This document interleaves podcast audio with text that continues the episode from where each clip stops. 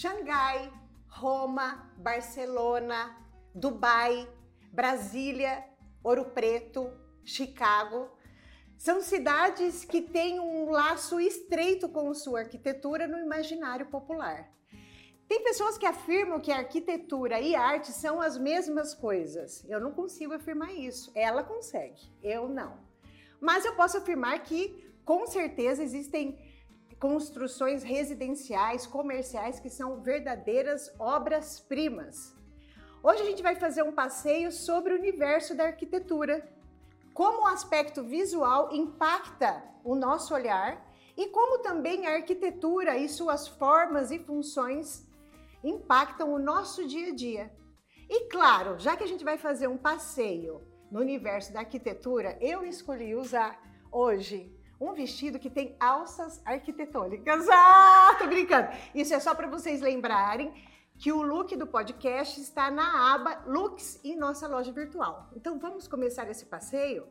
A nossa convidada de hoje se chama Solange Calho e ela, assim como qualquer artista, empresta o seu bom senso estético e a sua técnica aos seus projetos arquitetônicos.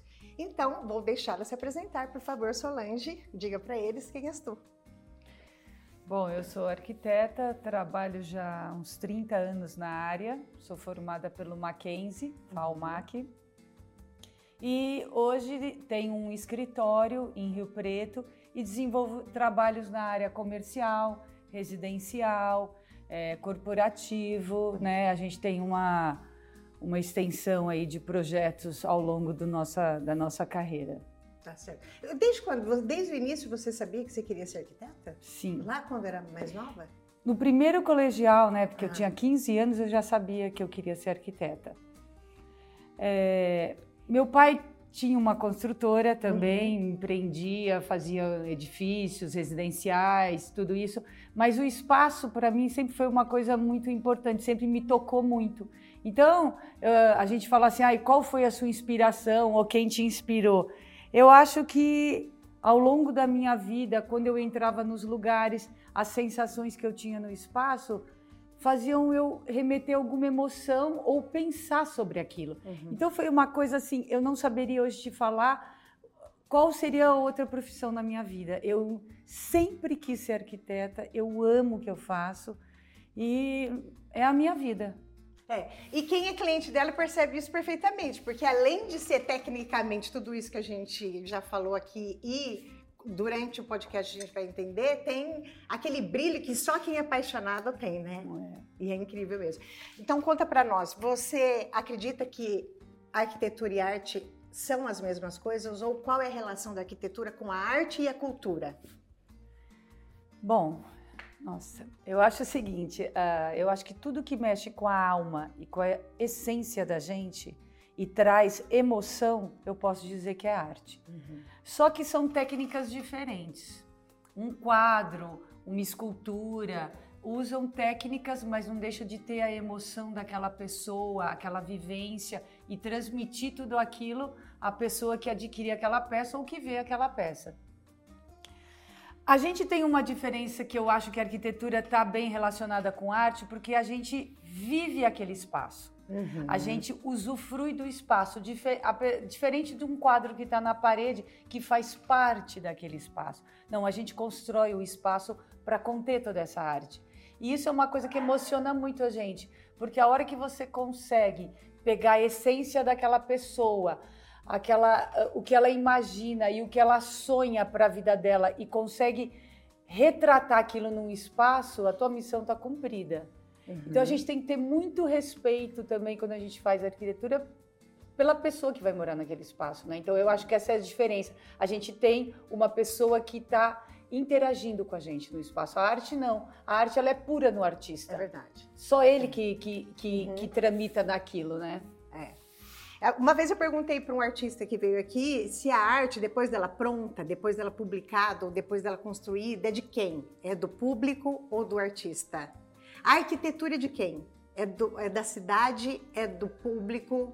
é do povo, é minha da minha casa, que é minha casa. De quem é essa arquitetura, essa arte que foi construída? Olha, vamos, vamos, a gente tem alguns segmentos. Se a gente for pensar numa, numa arquitetura residencial, a gente não pode deixar de imprimir o sonho da pessoa, mas ela vai com o meu olhar.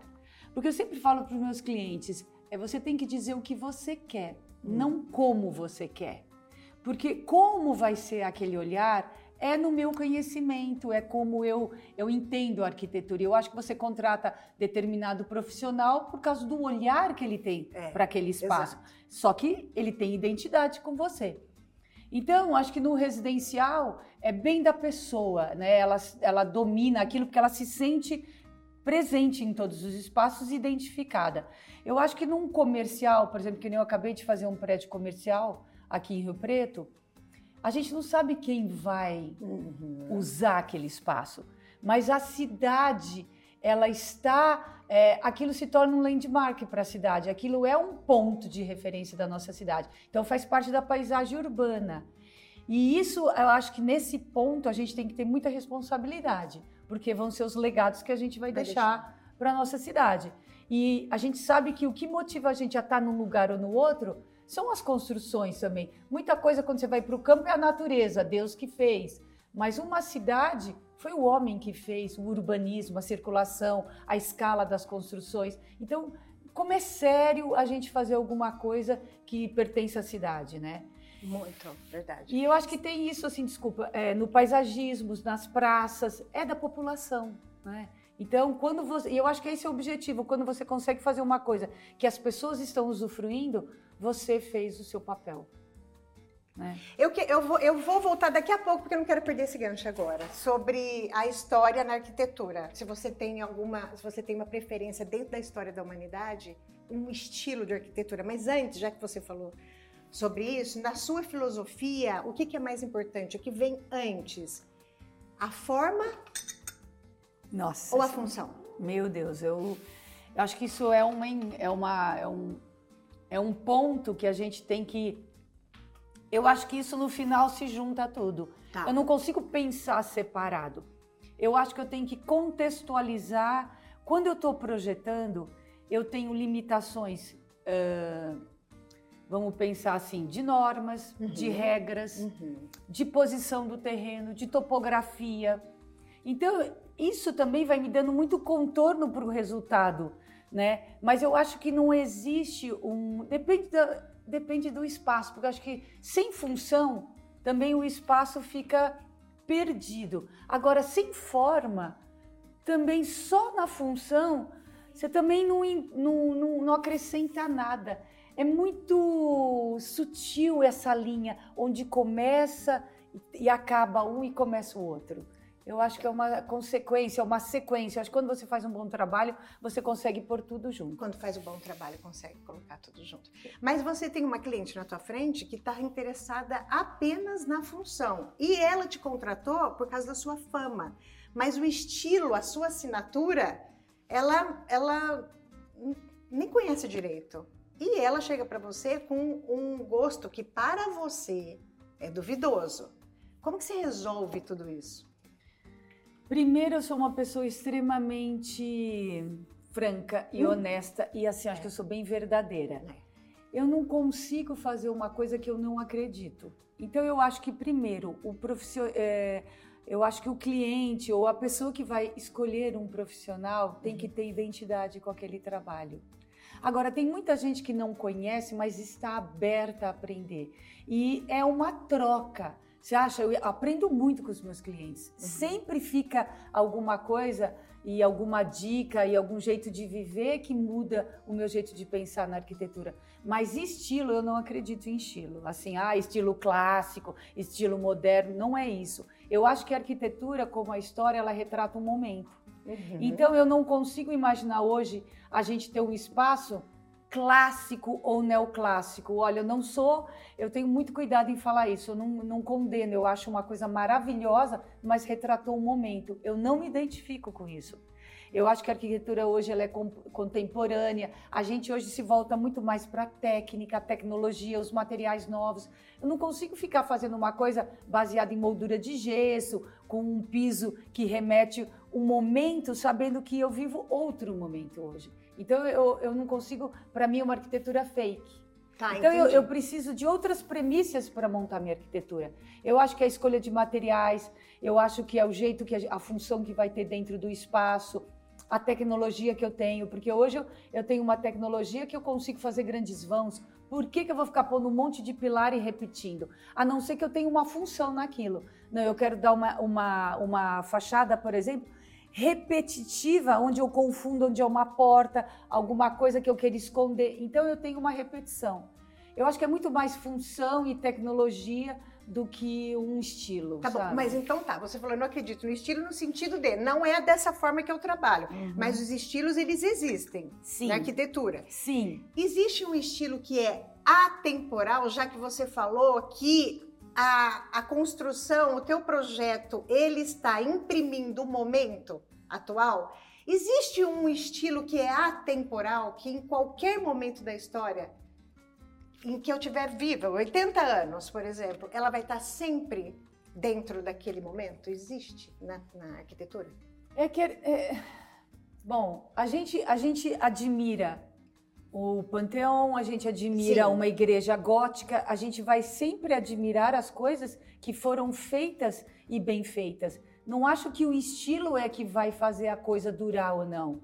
Eu acho que naquele momento uma igreja do Renascimento é um escândalo. Eu vou até lá para visitar uma, uma igreja barroca. Uhum. Aquilo tem um contexto, tem uma história. Então não é que eu tenho que fazer uma arquitetura para sempre. Eu tenho que fazer uma arquitetura que naquele contexto ela coube perfeitamente. Eu acho que quando você usa esse jeito de fazer arquitetura, foi para aquele lugar, num, respeitando o espaço, respeitando a escala, aquilo vai dar certo.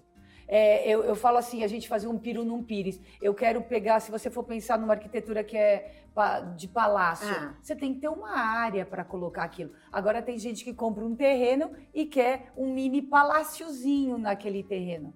Eu acho que isso não dá certo. Então, é uma, são várias questões que fazem a coisa durar uhum. na vida. É a escala, é a proposta, é a época onde foi feito. Eu acho que todos os estilos, eles duram até hoje. Já entendi. Então, na verdade, vê se eu, vê se eu entendi. O que você está defendendo como atemporalidade é se aquele projeto ele foi construído, independente da época que ele foi construído, com todas essas premissas que você está falando, ele é atemporal. Porque ele representa perfeitamente o momento em que ele uhum. foi projetado. Exatamente. É isso que eu acredito como tá uma bom. boa arquitetura. Tá, você falou aqui do cliente que quer construir, claro, dimensão, escala. E quando você está com um casal e os dois estão completamente, com um olhar completamente diferente, como que você apazigua esses interesses? Bom, na verdade a arquitetura ela faz parte da área de humanas, hoje eu entendo super porque é uhum. humanas. Uhum. Porque você realmente tem que entender e ser um psicólogo. Não é fácil você fazer. Eu hoje estou no momento fazendo muitas casas. E tem clientes assim diferentes demais. O próprio homem e a mulher. Tem muita gente em sintonia quando o homem e a mulher pensam iguais. Eu acho que a coisa flui diferente. Quando pensam muito diferentes, eu acho que eu vou ali no meio tentando a, ah, mostrar o que um tem de melhor de uma parte na outra, porque a gente tem que juntar, né? E eu acho que sempre a, a diversidade, assim, no final ela é muito positiva. Você tem que entender e tirar o melhor de cada lado. É lógico que é mais custoso, mais difícil, mas dá certo. Solange, como que se constrói uma assinatura? A sua assinatura, o seu estilo, eu estou falando a palavra estilo, você pode me dar outra palavra se não estiver usando ela corretamente. Como que, como que é o teu processo criativo e como você constrói a sua assinatura? Como que um arquiteto constrói a assinatura dele? Eu acho, eu acho que a arquitetura ela tem traços, né? Você uhum. acredita numa maneira de projetar, de volume, de escala, e quando você está na sua essência e você é fiel ao que você acredita, você vai formando uma marca. Uhum. É, a gente sempre fala assim: tem arquiteto que o cliente quer uma casa clássica, ele vai fazer. Ah, eu quero uma casa moderna, ele vai fazer. Mas eu não consigo, eu não sou assim. Então eu sou muito fiel ao que eu acredito. E isso imprimiu uma linha de pensamento, um norte no que eu penso como arquitetura. É, eu tenho muita preocupação na escala, a, a, pessoa, por exemplo, dentro daquele espaço. Eu tento ao máximo sair da tendência e da moda, porque eu acho que tudo que fica é diferente, por exemplo, da moda de roupa, apesar que sempre existe uma linha naquela conduta, mas eu não quero, por exemplo, usar o último modelo, o último lançamento de, de revestimento. Não é isso na minha arquitetura. Eu tento ao máximo ser fiel ao que eu acredito e criar um padrão dentro da tua necessidade. A diferença está na função daquele espaço e dos pedidos do meu cliente. Mas a minha arquitetura ela é muito fiel na escala. Eu acho que é isso que eu mais primo. Eu não vou fazer um pé direito duplo porque está usando um pé direito duplo. Eu não vou pôr um lustre no meio do hall porque aí é chique e todo mundo está usando. Eu não vou fazer isso jamais. Eu não consigo fazer isso. E essa assinatura você consegue levar tanto para os seus projetos arquitetônicos residenciais e comerciais? É a mesma assinatura? Eu acho que o comercial tem uma coisa assim que eu o, o residencial é um sonho e o cara uhum. paga para ter aquilo. O comercial, você tem que ser viável. Então, vamos pensar quando a gente faz um prédio ou a gente está desenvolvendo um apartamento que seja decorado, qualquer coisa do mundo corporativo e comercial, uma loja, por exemplo, você tem custo, você tem tempo, você tem essa o payback, você tem que pensar o budget, toda essa parte de orçamento. Então eu acho que tem mais limitações. Só que tá. em contrapartida é muito rico porque tem menos interferências pessoais.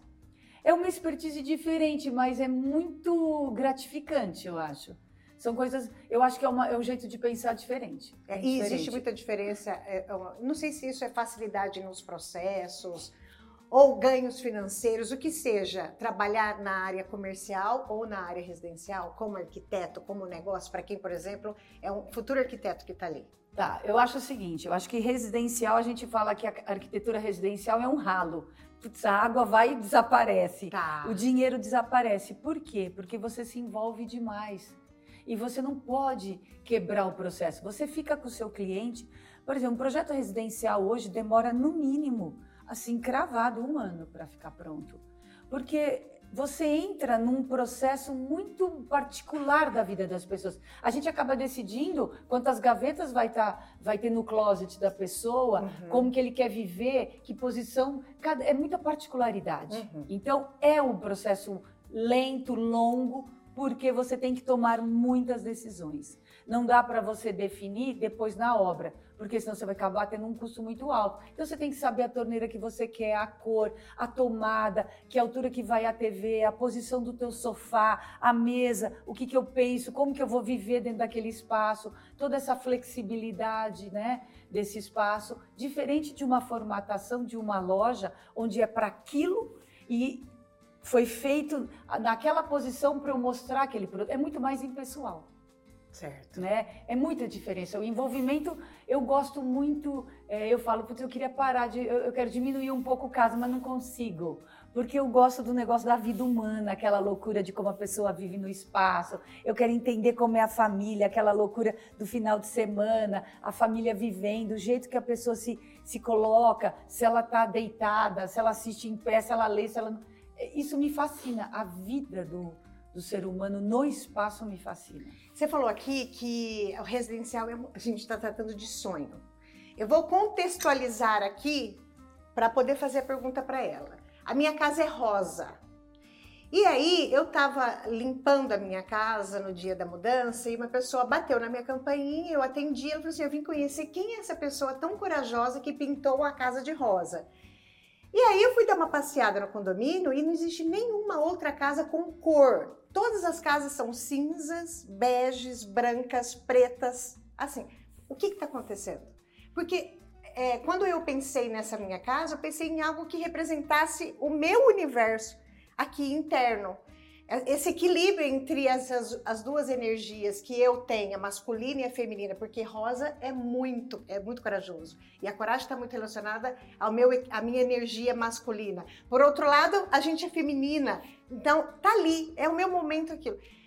Para mim, em casa, é, é algo que a gente se relacionava antigamente como lar. E lar representa a nossa personalidade, ou da, de, do casal, ou da família. Por que, que as casas não têm mais essas características de personalidade individual, essa individuação, e porque todas estão muito parecidas? Primeiro que eu, você falou uma coisa super legal, assim, eu acho que quando você constrói uma casa, você está construindo junto a sua casa interna. Uhum. Então eu sempre tento ao máximo entender quem é aquela pessoa, mas eu percebo que a maioria das pessoas que, com, que vão construir não, não se conhecem. Uhum. As pessoas têm um sonho, baseado muitas vezes no hotel que vai, mas não se reconhecem como eu quero ser dentro da minha casa, como eu vou viver lá dentro. Então eu falo assim, eu tive uma época que eu queria ter um terapeuta na mesa junto com o meu cliente, para começar a soltar a pessoa e ela entender realmente o que, que ela gosta. Porque a pessoa fala, ah, eu quero ter uma sauna, eu quero ter um gourmet, eu quero ter uma piscina. Mas você usa sauna? Ai, não, mas me falaram que é importante. Ai, porque a casa tem que ser vendável. Ah, então okay. pensa que você está construindo. Eu falo assim, mas espera aí, você está construindo uma coisa para você e você quer que eu coloque quatro quartos. Para quê? Não, porque aí é uma casa comercial, é fácil para vender. Mas espera aí, você está fazendo tua casa para você ou para vender? Isso é impasse na vida de todas as pessoas. A pessoa se reconhecer e a pessoa fazer valer seu sonho ser verdadeiro naquilo. Então, tem sempre isso. Ou o marido, sim, principalmente o homem, eu uhum. acho que ele é mais distante dessa essência. Então ele está sempre preocupado se a casa que ele vai fazer é tem comercial, liquidez. tem, você liquidez. tem liquidez. Eu falo, mas espera aí, você vai fazer uma casa para negócios ou vai fazer uma casa para você? Então a casa perde a identidade. A casa pode ser qualquer uma e tem que ser de uma cor bem neutra para qualquer um entrar e gostar. Entendi. Então, eu, eu, acho assim um, um, desperdício, é um momento tão importante da tua vida de identificação e de você se entender melhor, porque eu já tive situações de brigas homéricas uhum. na minha frente de cliente, porque a pessoa começa a falar uma coisa, a outra pessoa não, cor, não concorda, o marido ou a mulher fala, mas eu não vivo assim. Não, mas o cara quer um monte de coisa e não tem nada a ver com a vida deles. Então, eu acho que é falta de você ter coragem de mostrar quem você é e ir para a sua essência. A mesma coisa quando eu fiz minha casa. Bom, vamos voltar um pouquinho. Tá. Eu acho, acho assim, você é uma mulher extremamente corajosa. Uhum. E quando você falou, eu vou, quando você me chamou para ir na tua casa e falou, eu vou pintar dessa cor, na hora eu falei, gente, é de uma coragem. Eu não posso dizer que, que quem eu sou, por exemplo, para dizer sim ou não. Eu acho que você tem que experimentar na vida e fazer as uhum. coisas. Mas eu acho também que tem países mais coloridos. Tá. Eu acho que tem, por exemplo, o México, eu acho que tem coisas que as pessoas são mais coloridas. Eu acho que tem uma cultura mais colorida. Tá, o Brasil, tá. eu acho que já foi um pouco mais. A gente tem muita coisa terracota, né? Uhum. A gente tem uhum. muita coisa mostarda, mas foi se perdendo pelo comercial. Eu acho comercial, as pessoas querem ser comerciais, assim, é, as casas. Entendi. Eu acho que isso fica tudo igual e você perde a identidade. Então eu preciso de fazer uma pergunta que eu ia fazer no final, mas ótimo. Se você fosse falar hoje, definir qual é a, a imagem da arquitetura brasileira para o mundo, qual é? Porque daí, claro, a gente está falando, a gente está falando agora muito do residencial e, e como a gente pegou a arquitetura e transformou é, tirou ela do lar, da individuação e levou para a coisa comercial. Mas a arquitetura, de modo geral, brasileira, como ela é vista fora do país, no mundo inteiro? Eu acho que hoje a arquitetura brasileira está assim é, super respeitada. Uhum. Os principais arquitetos brasileiros estão fazendo trabalho fora, não estão conseguindo nem atender o mercado interno brasileiro. Por quê? Primeiro, a gente trabalha com uma arquitetura voltada para o aconchego. Então eu acho que as nossas misturas de materiais fascinam as pessoas. A gente trabalha com muita coisa natural. Não é tão industrializada. Tá. E eu acho que esse aconchego que a gente traz para os ambientes, a, o uso dos materiais, eu acho que isso fascina as pessoas. E você pode, por exemplo, viajar para a Europa, para os países mais ah, nórdicos, uma Suíça, uma Suécia, tem muita tecnologia, mas é frio. Não tem esse aconchego. A gente tem, uh, com todo o respeito, usado muita madeira, a gente tem uh, uhum. possibilidades que são totalmente diferentes de outros países. Então, eu, eu, acho que o nosso material e a nossa arquitetura, que é muito aconchegante, fascina as pessoas. No, o, que, que, define o mercado de alto padrão na arquitetura? O que, que define isso? Quais são os elementos que colocam essa arquitetura, esse projeto em alto padrão? É só valor de material? Não. Ou tem a ver com outros tipos de. Primeiro de que demandas? uma casa pode ser toda de cimento, feita de cimento mineral, com, com uhum. um cimento que custe 150 reais o um metro, e pode ser a casa mais sofisticada que tem, caríssima. Eu acho que o que define é as linhas, os vãos, né? E isso, isso é muito importante, porque você precisa de muita tecnologia para ter leveza. Tá. Então, quando você quer uma laje suspensa, quando você quer uma casa fluida, livre, com poucos pilares, integrada com a natureza, com muitos vidros, leve, ela ali atrás teve muita tecnologia para ela estar tá daquele jeito. Então é muito fácil fazer pequenos vãos, um monte de pilarzinho e pôr um telhado. Isso é uma arquitetura. Aí você vai para os materiais, aí sim você traz um mármore importado, mas eu não acredito nisso não. Eu acho que a arquitetura ela é tem que ser fluida, né? Então a tecnologia hoje pesa muito na arquitetura. A gente, só voltando um pouquinho sobre essa questão mais de visão comercial de quem está demandando o seu trabalho, ou o trabalho do arquiteto de modo geral, você acha que quem mudou mais a arquitetura nos últimos tempos? O tempo ou o Instagram? E como fugir dessa coisa da, do TikTok, do Instagram, quando o cliente chega com eu quero essa casa, eu quero isso. Como que funciona isso? Isso mudou muito para vocês? É, eu queria só fazer um parênteses, voltar Volta. um pouquinho que eu acho muito importante. Tá. É, esse negócio de valor uhum. né, de projeto. Então, por exemplo, você faz casas caras, você faz. Eu não, eu não acho que seja isso. Uh, eu acho que você pode fazer uma arquitetura super de bom gosto uhum. E uma arquitetura extremamente inovadora sem gastar, tá? Então eu acho, é, sem gastar não, isso custa. Construir no Brasil é uma coisa muito cara. A gente já vê lá fora um padrão se repetindo. Então, a pessoa compra a casa pronta. Tem muito disso fora do país, porque as pessoas é, é, muito caro ter um profissional, é muito caro você construir. O Brasil ainda não está assim. O Brasil tem possibilidades. Então eu acho que dá para você fazer um meio termo aí. Só isso que eu queria falar, tá? tá? Ou seja, alto padrão não significa que a melhor é significa... arquitetura. Sim. Entendo Isso é muito importante a gente deixar tá. claro, né? Uhum. Uma boa arquitetura não está relacionada a uma arquitetura cara. Uhum. Eu acho que é você gastar tempo em pensar em soluções, sabe? A gente está o dia todo dando soluções. Tá.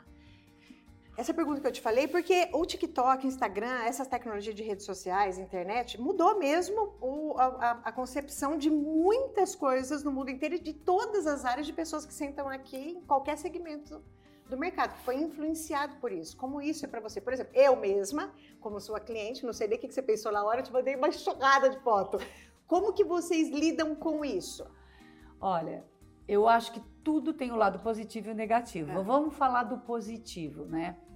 Antes, para você conseguir mostrar para a pessoa o que estava acontecendo no universo da arquitetura e o que era arquitetura, era uma dificuldade. Então, eu, hum. eu buscava um monte de informações, como você também, na moda, Isso. né? Para poder contextualizar o meu trabalho.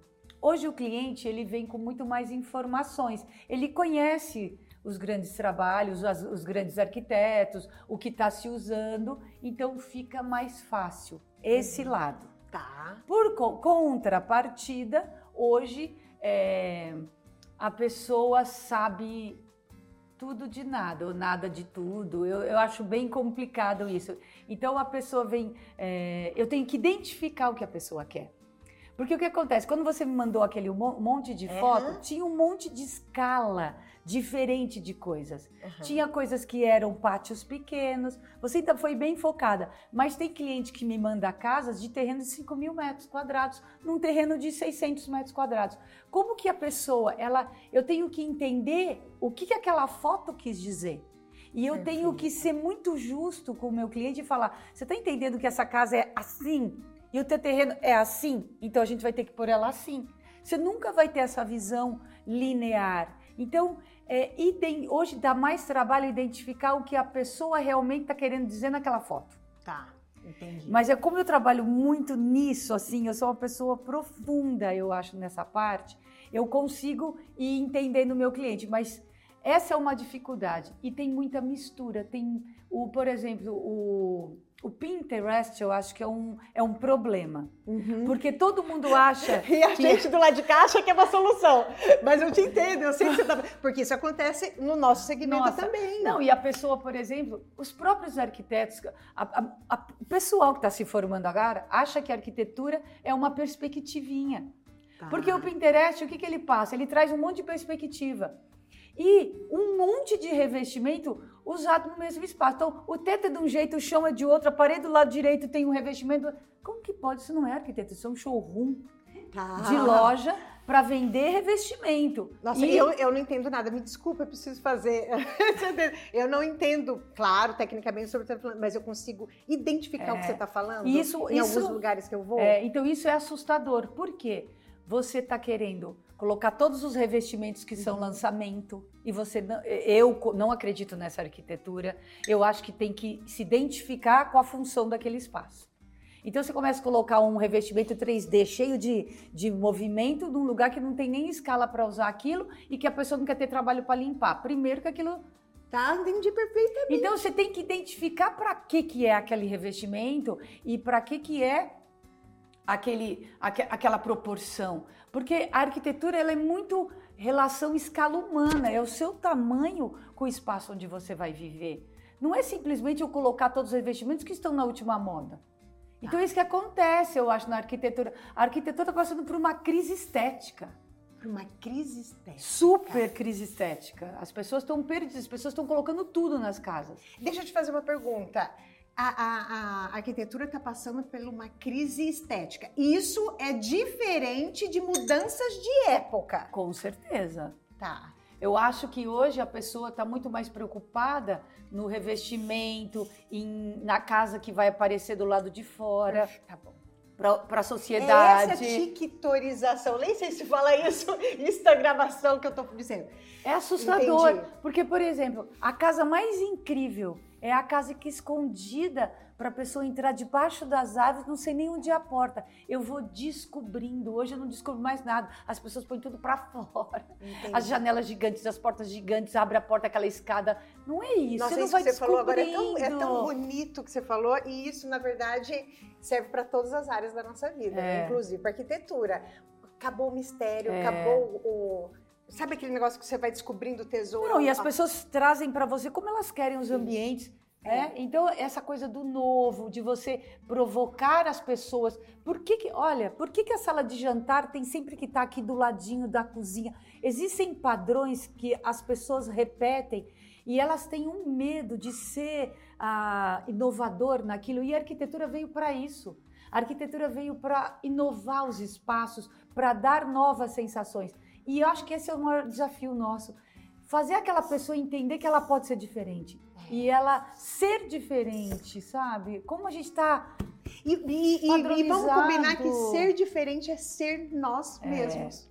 Se a Existe gente uma coragem de ser é. nós mesmos, né? Eu acho que é a busca da gente, né? é. né? Conhe se conhecer. E quando você está na tua essência, tudo fica melhor. É. Você faz o teu melhor, é. você está pleno, está presente é uma busca, né? É. E para vocês a tecnologia melhorou muito? Por exemplo, muito. essas redes sociais ajudam no trabalho do arquiteto? Porque a gente já entendeu o lado que, que é um desafio. E qual que é o lado que, que favoreceu para vocês? Agora, para vocês e não para nós clientes. Eu acho o seguinte, é, em termos de cliente, Eu acho que vem muita gente que não entende o seu trabalho, você corre mais riscos. Ok. Então você tá. Chega pessoas que a pessoa não sabe, é, olhou, gostou de uma coisa e quer fazer uma outra coisa. Vai só. É superficial. Eu acho que você não consegue passar a tua essência Uhum. no, no, no Instagram. Mas é uma ferramenta maravilhosa para as pessoas que já conhecem o nosso trabalho, que de repente indicam para uma outra pessoa, porque a minha essência é a indicação. É. é muito difícil um profissional vir até mim através de uma publicação só. Ou porque está no Instagram. Não, alguém está vivendo nessa, nessa casa que eu fiz, essa pessoa é, conversou com alguém que, que fez um trabalho comigo. Então, é, é, eu acho que é mais divulgação, mas também é. tem o um lado negativo. Eu acho Até que é isso. isso. Tá.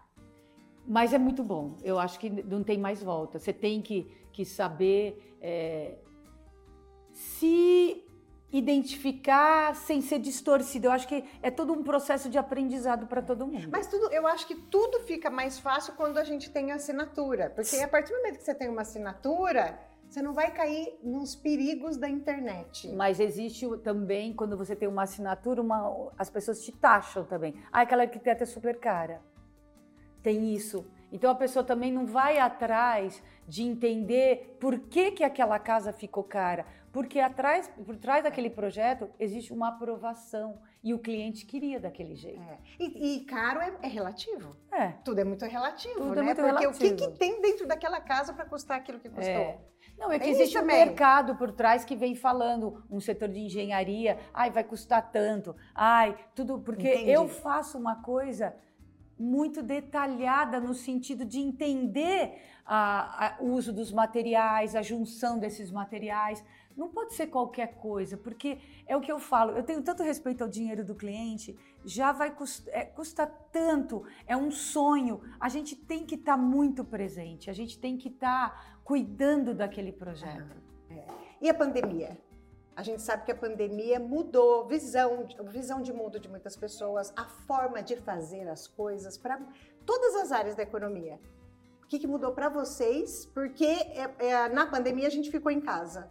Quando a gente fica em casa, a gente começa a entender a casa que a gente tem e as necessidades que começa a ser gerada ali, porque a gente nem tinha antes. O que, que mudou a pandemia para a arquitetura? Bom, na verdade a construção civil para arquitetura não parou, as obras continuaram. Então, tá. é, vamos falar de duas coisas. Para o nosso escritório foi uma perda muito grande no momento que a gente não podia mais ir até o escritório, porque o nosso trabalho ele é coletivo. Uhum. Tem muitas interfaces, muita troca. Então a gente perdeu isso e isso foi muito complicado nos cinco primeiros meses, tá? Tá. Aí depois a gente foi fazendo uma mistura, ficava uma turma, voltava a outra, mas a gente cresceu muito na pandemia. O, é, realmente teve um boom na construção civil. Primeiro, por isso que você falou, eu acho que as pessoas começaram a entender a, a, a, o espaço das casas. Então a pessoa sentava naquela cadeira todo dia, mas era tudo tão rápido que ela não sabia que a cadeira era tão ruim, que a iluminação estava ruim, que ela precisava que o filho estudasse. Imagina, as crianças começaram a estudar mais de um ano em casa. Então houve essa necessidade de adequar os espaços uhum. para a vida no lar. Que é o que já deveria ter acontecido faz tempo. É. A gente tem que viver o nosso lar. Então foi um despertar para muita gente. Porque a gente é muito fora da casa, né? Fora da gente, uhum. fora do lar. E eu acho que isso trouxe essa, essa volta para casa. E aí todo mundo quis, né? Nossa senhora, eu não quero mais perder tempo. Quem estava protelando fazer é. uma casa já contratou. E quem estava na casa e começou a detectar todas essas dificuldades, começou a reformar. Então foi um despertar mesmo de viver dentro da sua casa, viver dentro desse seu lar. Né? E, tem, e tem alguma, a, a, a, sei lá, algum cômodo, alguma demanda específica que começa a partir da pandemia nos projetos? Eu acho que os espaços para poder estudar, uhum. eu acho que foi o principal. Poder estar todo mundo em casa trabalhando também. Então, ter um cantinho que eu pudesse melhorar e colocar uma bancada para você poder fazer uma reunião, é, atender uma pessoa por Zoom, as crianças estudarem também em casa. Eu acho que o mais assim foi essa parte. E aí o que, que acontecia? Ninguém podia sair no final de semana para os lugares, aí para o clube, para o bar, né? Então, eu acho que teve muita mudança nas áreas sociais, assim. Eu acho que a casa num todo social, mesmo, né? sabe? Rece ficar com a tua família, fazer um churrasquinho, é, mesmo se chamasse só seus pais. Eu acho que esse negócio de convivência, a uhum. Poder cozinhar, ficar. Todo mundo aprendeu, né? Fez curso de culinária, entendeu mais de vinho, né? Tinha tudo isso. É. Acho que... E isso permanece agora, mesmo que a pandemia ela, ela, Sim. eu não sei se acabou, mas pelo menos diminuiu, né? Sim. A gente isso aí, então, foram, foram mudanças que a pandemia trouxe para ficar. Sim, porque eu acho esse que olhar, foi um despertar. Esse novo olhar. É, um novo olhar para casa. Tá. A importância que a gente deve ter, né? Para os tá. espaços onde a gente vive. E quando você fala de novo olhar, a gente não pode deixar de falar de sustentabilidade. Uhum. Então, como é vista a sustentabilidade nos projetos arquitetônicos e residenciais em especial? É, e quais são os itens, os fatores que um projeto que preza pela sustentabilidade não pode deixar de ter? um projeto. O que, que é sustentabilidade? Isso. Um projeto que se que se mantém, que se sustenta, que está correto o jeito que ele faz. Então, no momento que você escolhe que você tem um terreno e que você vai implantar um projeto nele, seja comercial, seja residencial, e você considera a posição do sol, uhum. você já está tornando ele sustentável. Tá. Vamos pensar que a gente mora no noroeste, a gente tem uma região muito quente. Eu não posso colocar as áreas de convivência de longa duração numa, numa no, por exemplo, no, no oeste. Tá. Porque é muito quente. Então eu vou fazer uma área de lazer que todo mundo vai estar no final de semana almoçando e o sol da tarde, 50 graus, fritando um ovo no chão. Uhum. Então você tem que saber que lado você vai virar os cômodos da casa. Isso já torna a casa sustentável. Então, parte de dormitório sempre no leste, nascer do sol, a iluminação é melhor, higieniza os ambientes.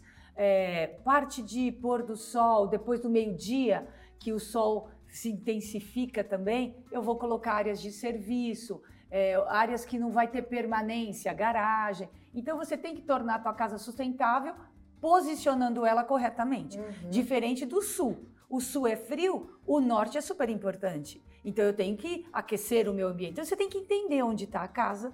Outra coisa, o que, que é sustentável? Respeitar a topografia. Uhum. Ah, a casa ela é uma pirambeira, eu faço a casa plana.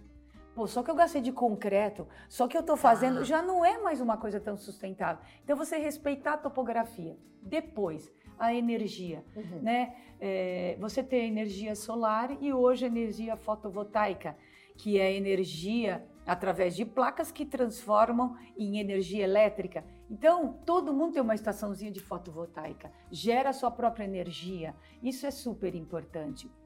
Uh, vamos pensar mais os materiais que você usa. Quanto mais naturais, melhor. Se você usa madeira, óbvio, a madeira tem que ser certificada, certificada. sabe? E com respeito uhum. mesmo. Então, eu acho que isso é importante. O tamanho da abertura dessa janela, o que, que ela vai trazer para esse ambiente? Ela está virada do lado certo? Porque se eu abro numa face que tem sol, você concorda que eu tenho que usar muito mais ar-condicionado? Já não é mais sustentável.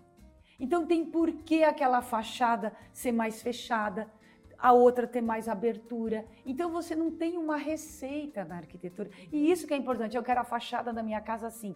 Não, não dá para ser assim. Eu tenho que entender qual é o lado que eu vou virar a minha casa. Então, essas premissas, elas usar luz, uma iluminação que seja de LED, que seja mais fria, né, que economize energia. Então, trazer o verde. Eu amo verde. Eu, eu, eu primo demais pela, pelo paisagismo. Sempre eu tenho um profissional de paisagismo junto comigo. Mas a pessoa fala: Mas como? Por que, que eu tenho que contratar no início? Porque é uma construção, né? É uma construção, porque o paisagismo não é só a etapa de plantio, é o caminho que você vai percorrer pela casa, os espaços que esse profissional pode criar na área externa para você estar, o modelo da piscina interligado com a casa. Quer dizer, é uma construção, é muito mais o paisagismo. Então, isso é muito importante, colocar a escala das árvores no lugar certo para te proteger ou para te criar ambientes. Então, isso é pensar tá. sustentabilidade. Trazer o verde para dentro da casa também, porque isso melhora a tua mente, melhora o teu equilíbrio dentro da tua casa, né? Tudo isso é sustentabilidade. É Adorei, porque eu imaginei que você ia falar sobre outras coisas. Foi incrível, Solange, incrível. Eu sei que tem perguntas daí. Querem fazer? Vem cá, pode fazer, por favor. Qual que é a, a, pergunta do começo? Olha lá, gente, eu esqueci qual é a primeira pergunta que eu fiz para ela. Ah. De arte e cultura. E depois a gente volta. É, então. não, não, mas ela falou da arquitetura de vários países. Você foi falando É. alguns lugares, assim começou a me dar um arrepio, sabe? É, Por quê? Não, porque o que, o que eu quis dizer no enunciado é o seguinte: que quando a gente fala o nome desses, desses países ou dessas cidades, são cidades que a própria arquitetura está no imaginário das pessoas. Por quê? Porque identificou uma cultura, identificou um material, identificou o jeito que as pessoas vivem. Então eles são fiéis àquela, Perfeito, àquela é cultura. isso. isso. é a coisa mais linda, que Linda. tem.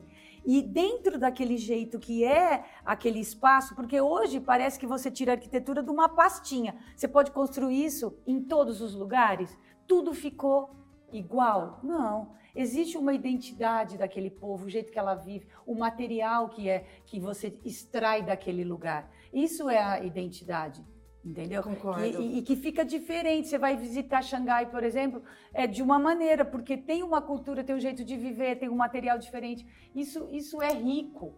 Isso faz a gente ficar melhor. Agora, daqui a pouco vai estar tudo igual.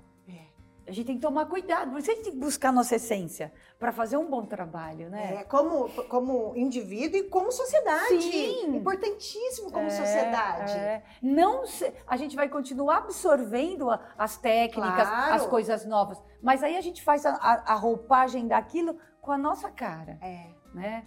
E É Chicago, verdade. que é um lugar maravilhoso, É. divino, fantástico, é a meca da arquitetura nos Estados Uhum. Unidos, né?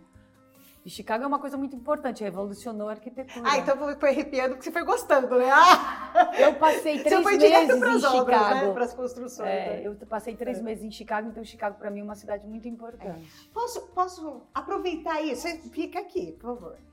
Quais são as sete maravilhas para você da construção, da, da arquitetura no mundo? Fala um sete. Meu Deus! Ah, para você deve ser super fácil. Não Já é Começando fácil. por Chicago. Não, eu acho que em Chicago eu posso dizer que é o Oak Park, que é Uhum. onde o Frank Lloyd Wright, que para mim é um precursor, é um dos caras mais incríveis da arquitetura do mundo. Ele era tão profundo que ele começou a desenhar a roupa do cliente, o prato onde o cliente ia comer. Ele era visceral. Eu acho que Gaudí, né, em Barcelona, Pedreira. Ai, vamos lá. Hum. Então, eu vou falar para te ajudar, se você quiser, vou falar das cidades que a gente falou no enunciado. Roma. Roma, tudo bem. Coliseu, que é, é uma época, né? Aquela coisa maravilhosa. As igrejas, a pintura de Caravaggio, que para mim é a coisa mais você ama. emocionante. Eu sei que uma vez você E tem tudo disso. a ver com a arquitetura, porque é o estudo da luz, o impacto que a luz atravessa no- nos, nos ambientes e transforma tudo. Dubai.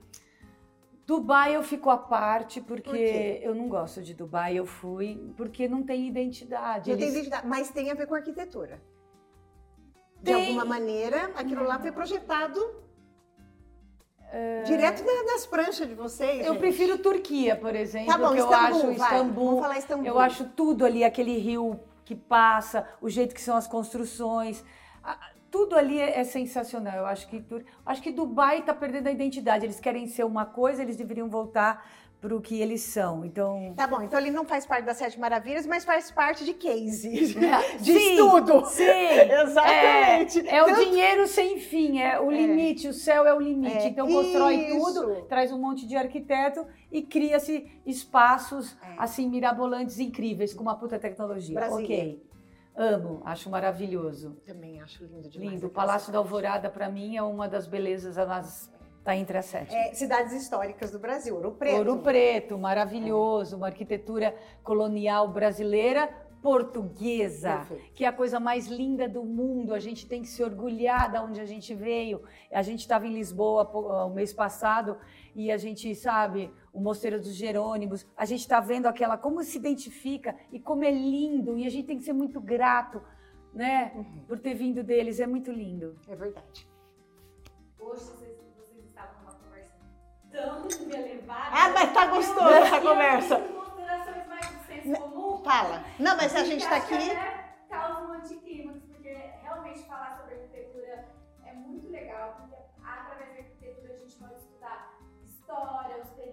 Isso, né? é verdade. estudar, falar sobre literatura, sobre filosofia, né? Sobre o que é o senso estético, o que é belo, o que não é. Mas eu vim mais humildemente.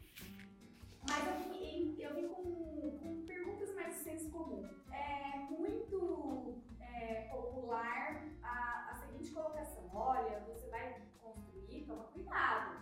Porque se você fez um, um projeto para custar X, você se prepara para custar 50% mais. Bate e volta, então. Ela vai fazendo a pergunta, você Não, vai responder da maneira isso. mais objetiva que você puder. coisa bacana Isso que ela é falou. assim mesmo, tem como não ser assim? Como que o cliente deve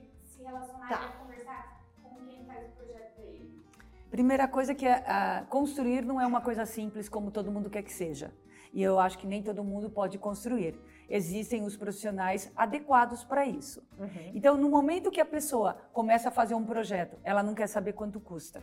Ela não quer fazer um orçamento e depois que esse orçamento está pronto, ela vai fazer o planejamento. Não. Você está fazendo o projeto, o cara vai falar: eu tenho um empreiteiro, eu tenho um amigo, um amigo indicou um pedreiro, e o cara mergulha naquela loucura, naquela aventura. Então, isso vira uma aventura mesmo, porque o próprio cliente ele não tem uma noção, ele acredita que vai custar tanto um metro quadrado, porque alguém disse.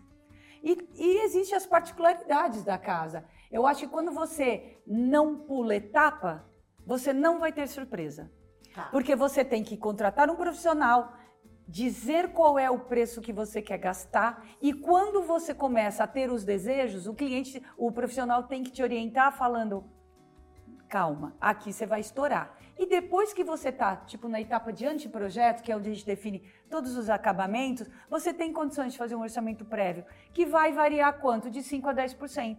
Que você vai ter um fundo, você vai saber a realidade. Mas as pessoas não querem saber a realidade. Eu percebo cada vez mais que o cara quer realizar o sonho dele e acha que vai conseguir. Aí quebra a cara.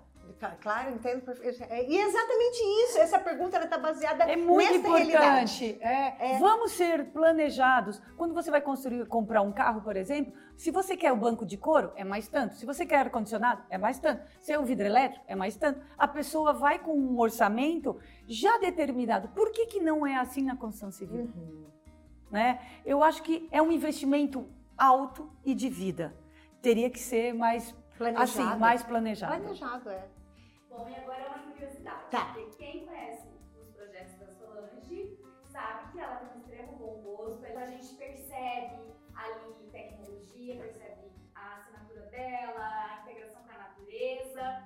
Mas eu tenho uma curiosidade. Tá. Se ela já fez um projeto de 70 metros quadrados, um apartamento se seria esse um desafio? Agora eu quero aproveitar, posso aproveitar a nossa pergunta, então? Que era uma, a, a penúltima pergunta que eu ia te fazer.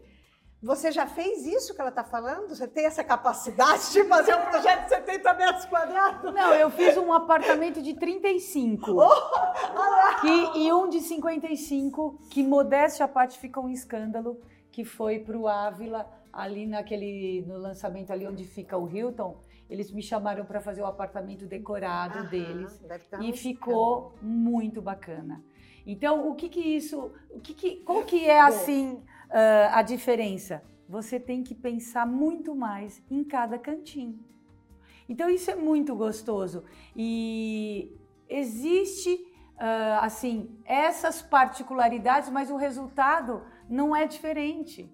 É muito, é- dá muita realização. Eu falo uma coisa na minha vida, eu não trabalho para os espaços, eu trabalho para as pessoas. E isso é uma verdade. Eu fiz uma casa para um casal que são professores do Ibilsen de 150 metros quadrados. Foi uma das casas mais bacanas que eu já construí. E era na rua, do lado do Ibilsen, e eles são assim super cultos. A casa tinha é, livro do chão até o teto. Eles tinham uma consciência do jeito que eles trabalham, que, que eles vivem e trabalhavam no- na casa, que era impressionante. Então não tinha aquela repetição de espaços. Porque, gente, vamos pensar, hoje é muita repetição de espaço. A gente pode fazer aquele espaço ser mais versátil. Ele pode ter várias situações ali dentro. E as pessoas estão nessa, nessa coisa, sabe? Lugar para isso, lugar para aquilo. Não é assim que a gente vive. A gente quer viver junto. a gente quer viver todo mundo pertinho, então não precisa estar tá tão assim escolhendo tantos espaços. É. Nossa, é tão interessante isso que você acabou de falar, né? Nossa, eu, eu não acredito. 10 podcasts aqui. Eu hoje. não acredito nessa arquitetura que a pessoa fica aí, área gourmet, uma mesa para comer, aí uma mesa para amigos. Aí, mas eu vou ter uma casa quando eu tiver, eu preciso receber 20 pessoas. Opa! Quando você for receber 20 pessoas, você ajeita a tua casa, você distribui, você pede mesa, mas não ficar aquela mesa montada. É uma fantasia, sabe isso? Sim. Como que eu sou, né? Porque a casa é pro dia a dia. As situações esporádicas que é receber amigos, tudo, você muda a sua casa. É. Tem jeito de planejar. Para terminar, então, que a gente já estourou o nosso tempo, eu vou aproveitar isso que você falou, misturando com a, com a pergunta que ela fez. Vamos imaginar que eu estou assistindo esse podcast. Pode ser duas situações, ou eu não tenho condição de contratar um arquiteto, ou vou contratar um arquiteto, mas queria chegar um pouco mais pronto. Porque eu vou, nessa, segunda situação eu vou te explicar por quê. Eu já ouvi pessoas diz, eh, dizerem que chegou no arquiteto, o arquiteto falou tantas coisas para ela que ela saiu de lá completamente modificada e com o coração apertado. Então, o que, que se você fosse dar uma dica para mim, que ou não posso contratar um arquiteto agora, então o que, que eu tenho que pensar na hora que eu for construir a minha casa? Ou vou contratar, o que, que eu tenho que levar para esse arquiteto? Quais são as principais dicas que você poderia dar para nós? Eu acho que o processo de construir sua casa é um autoconhecimento. Eu acho Concordo, que parte lá. disso, assim. Quando você se conhece e entende a mecânica da sua família e como você quer viver naquele espaço e como você se sente, porque você tem que dizer as sensações. Tá. Você não tem que dizer como eu tenho que fazer as coisas. Tem gente que vai falar assim: olha, eu quero um quarto, que quando eu saio do quarto, eu quero, né? O cara começa a falar: não, eu quero ter a sensação. Você tem que falar do teu sentimento, das coisas que você pensa. Então, é diferente é, quando você se conhece. Eu acho que é você levar a, a tua vida, a tua rotina, a, como que você vive dentro dos espaços e, lógico, o teu sonho. Claro. E aí, dentro do sonho, eu acho que é um papel super importante, eu nunca mais vou esquecer, eu tinha um cliente que ele falava assim, eu adoro vinho. Então, o que, que eu penso? Eu preciso ter um espaço para tomar vinho. Então, eu estou pensando que eu vou ter um sobrado e no patamar intermediário, eu quero a minha adega, eu quero uma mesa para eu tomar vinho. Ele falava aquilo lá, era o Max Fernandes, eu nunca ri tanto.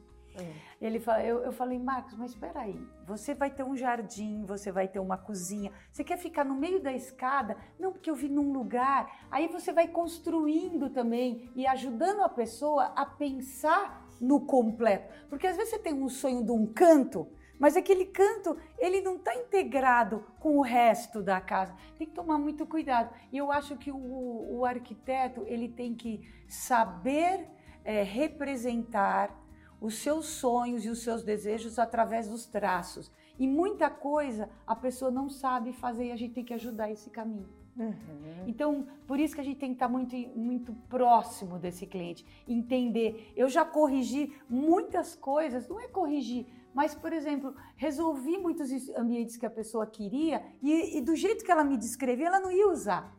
Aí a gente faz a pessoa pensar porque sabe assim, um brainstorm, você claro. tem que devolver e falar, mas espera aí, você acabou de me falar que era isso, isso, mas por que, que você está querendo então ter essa mesa separada? Por que que, não, porque eu gosto da minha família, sempre amigos, mas aí você vai pôr um cantinho, vocês vão lá tomar vinho, agora era tomar vinho, então eu vou sair. Não existe isso, não é assim que a gente vive, né? Então fazer a pessoa pensar, eu acho que isso é um papel muito importante do profissional. Adorei. O melhor briefing que existe é levar para eles as sensações que você quer realizar, é. viver dentro da sua casa. Porque é isso, né? É o que você sente, né? É. E para ter, é, terminar, porque tem pessoas aqui que são futuros arquitetos. Qual é a dica que você daria para um arquiteto que sonha de verdade em ser um arquiteto que tem a sua individuação, tem a sua assinatura? O que, que ele não pode abrir mão? O que, que ele. Eu acho que ele não pode se render primeiro ao mercado. Tá revestimentos. Ele tem que entender o nosso papel. E o nosso papel é um papel muito sério. Nós estamos construindo cidades. Então é um legado que você deixa, você não pode estar voltado para a moda. Então, qual é a dica? Siga bons arquitetos. Leia sobre arquitetura. É, tenha de, como referência os melhores arquitetos no mundo e entenda por que, que eles fazem daquele jeito. Porque a arquitetura não é uma loja de acabamentos que vai fazer arquitetura, não é uma perspectiva, é humano, é entender o ser humano, é gostar de gente, é, sei lá, é discutir tá. os espaços, entendeu? Eu acho que é por aí. Adorei. Nossa, adorei demais. Eu tenho certeza que, que, vocês também adoraram, né? E eu espero que vocês também tenham adorado. Tenho certeza que sim. Tem alguma pergunta que eu deixei de fazer que é importante para quem está escutando?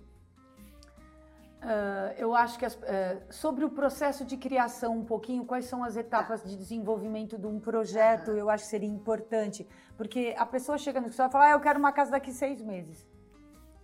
Para você fazer uma coisa bem feita, eu acho que não dá para ser seis meses. A gente tem que entender que junto com o arquiteto existe uma equipe de projetos complementares. Então a gente tem que compatibilizar tudo isso, a gente tem que checar se é hidráulica, se é elétrica, se a fundação, se a estrutura, a automação, o ar-condicionado, o paisagismo, o som, a iluminação, são todos projetos complementares que, que a gente está recheando a nossa arquitetura. Tá. Então, nós somos guardiões do nosso projeto e a gente trabalha com toda essa equipe inserindo informação nesse projeto. E isso leva um tempo. E o cliente também tem que ter muitas decisões antes de começar a construir. Então, existe um tempo de amadurecimento.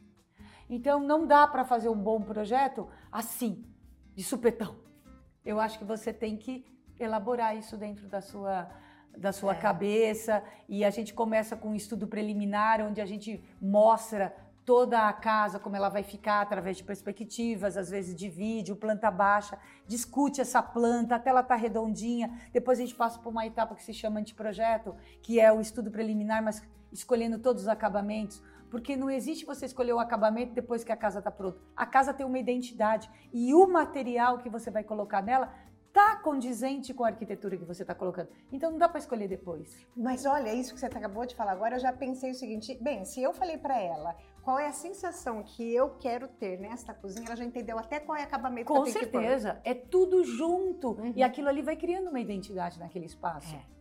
E depois você monta um pré-executivo aonde vai dar subsídio para todos esses profissionais trabalharem junto comigo. A hidráulica, a estrutura, a fundação, tudo, paisagismo, todo mundo trabalha junto. É muito coletivo e tem muitas interfaces para o resultado ser positivo.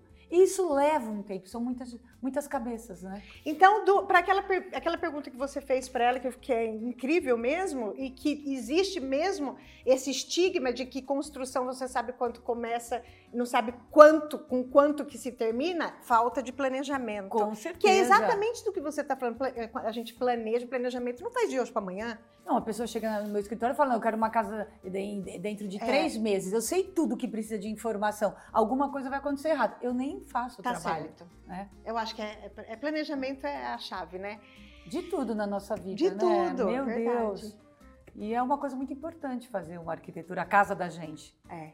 Solange, e eu achei tão importante esse tema, a gente, depois da pandemia especialmente, mas eu não sei por que, que a gente perdeu isso antes da pandemia. Mas a gente sabe, né, essa, essa padronização, comercialização até daquilo que é individual, é. aquilo que é tão nosso que é a nossa casa. É.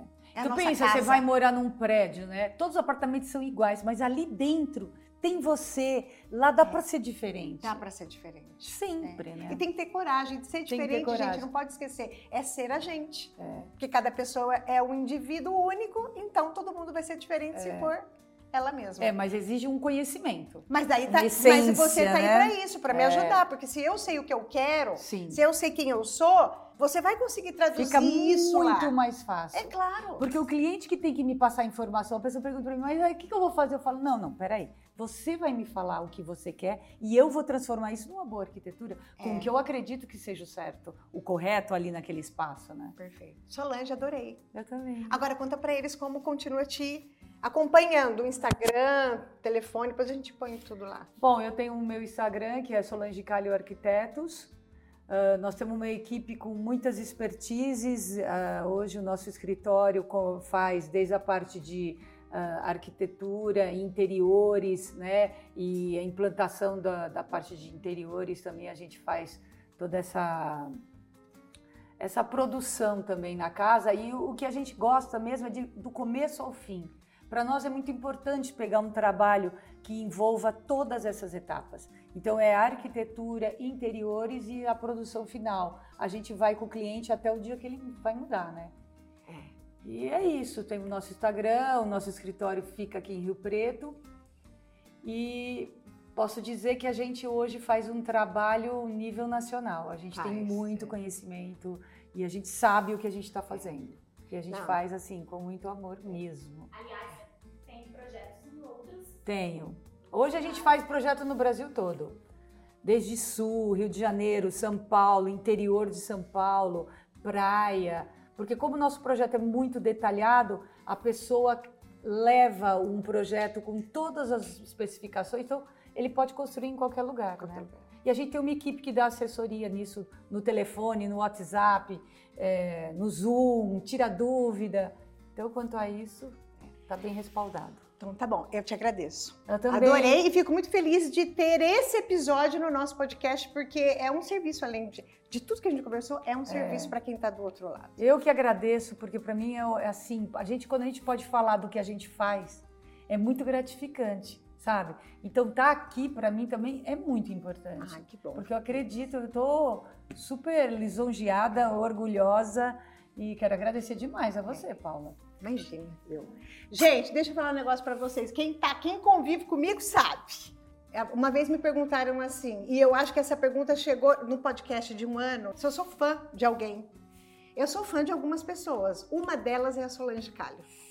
Eu já falei isso Meu pra você várias Deus. coisas. É, é várias vezes. É, um é, é de um olhar dela, um olhar sofisticado, um ol- não é? Um olhar sofisticado, um olhar que traz a natureza, traz as sensações. Não é toda hora, né, que a gente tem a- o privilégio de ter uma pessoa assim assessorando a gente. É, vocês já Obrigada, viram aí o nossa. trabalho e vão continuar vendo nos- no Instagram dela. Bom, o que, que a gente não pode esquecer? De curtir, compartilhar, comentar, seguir. E, é, e, hã? Ativar os e ativar os sininhos. Até o próximo episódio. Tchau, tchau.